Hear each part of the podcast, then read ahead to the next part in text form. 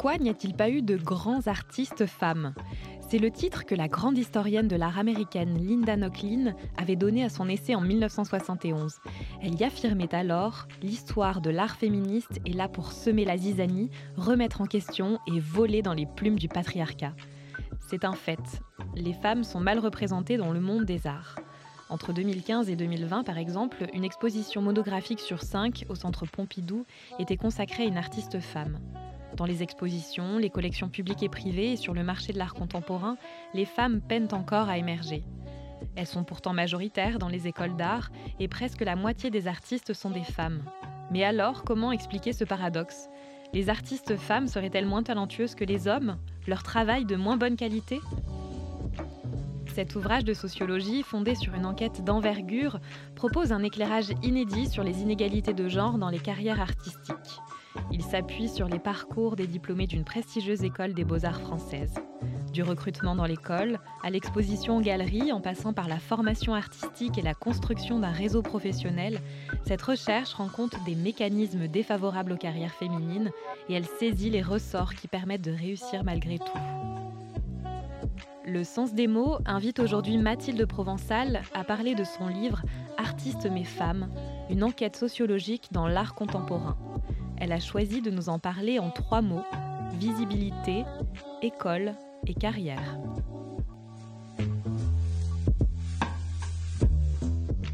Le sens des mots, un podcast de ENS Édition. Le premier mot au cœur de mon travail, c'est la visibilité.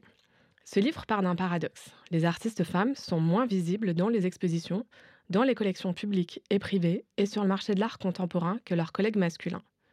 Pourtant, les femmes représentent les deux tiers des étudiants en école supérieure d'art et presque la moitié des artistes plasticiens. Comment alors expliquer ce paradoxe? Cette visibilité moindre des artistes femmes dans les lieux de consécration artistique et économique interpelle d'autant plus que les milieux artistiques sont généralement considérés comme ouverts et avant-gardistes. Ce paradoxe a nourri les questions au cœur de cette recherche. La visibilité, c'est aussi ce qui m'a permis d'étudier l'effet du genre sur la réputation artistique. J'ai mesuré la réputation d'un ou d'une artiste à travers sa visibilité, c'est-à-dire à partir du nombre d'expositions réalisées, du type d'exposition, individuelle ou collective, et du lieu d'exposition, en galerie, en institution, dans un festival ou une biennale. Pour cela, j'ai utilisé un palmarès d'artistes, le palmarès Artfacts, qui classe les artistes à partir de leur visibilité dans l'art contemporain. Je montre ainsi que, toute chose égale par ailleurs, être une femme a un effet négatif sur la visibilité de l'artiste en galerie et sur la visibilité à travers des expositions individuelles. Et cet écart de réputation entre les femmes et les hommes artistes, il ne s'atténue pas à mesure que l'on s'élève dans la hiérarchie artistique, c'est-à-dire qu'on le retrouve pour les artistes les plus réputés.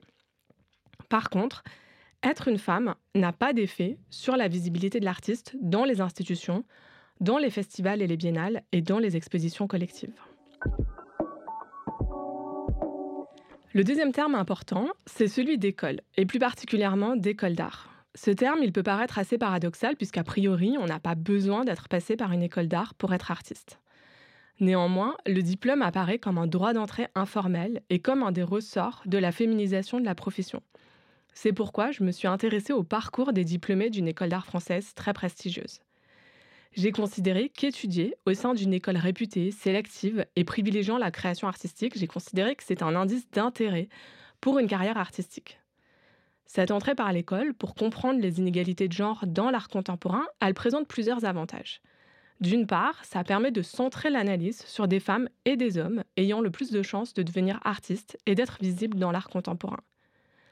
D'autre part, cela permet de travailler sur des artistes similaires du point de vue de la formation et donc de mieux comprendre ce qui relève du genre dans le déroulé de leur parcours en neutralisant en quelque sorte le critère de la formation. Mais après quelques entretiens, il est rapidement apparu que les inégalités de genre dans les carrières artistiques se jouent dès l'entrée en école d'art. Je me suis donc également intéressée au rôle de la formation artistique dans la fabrique des inégalités de genre, mais aussi de classe et de race dans l'art contemporain.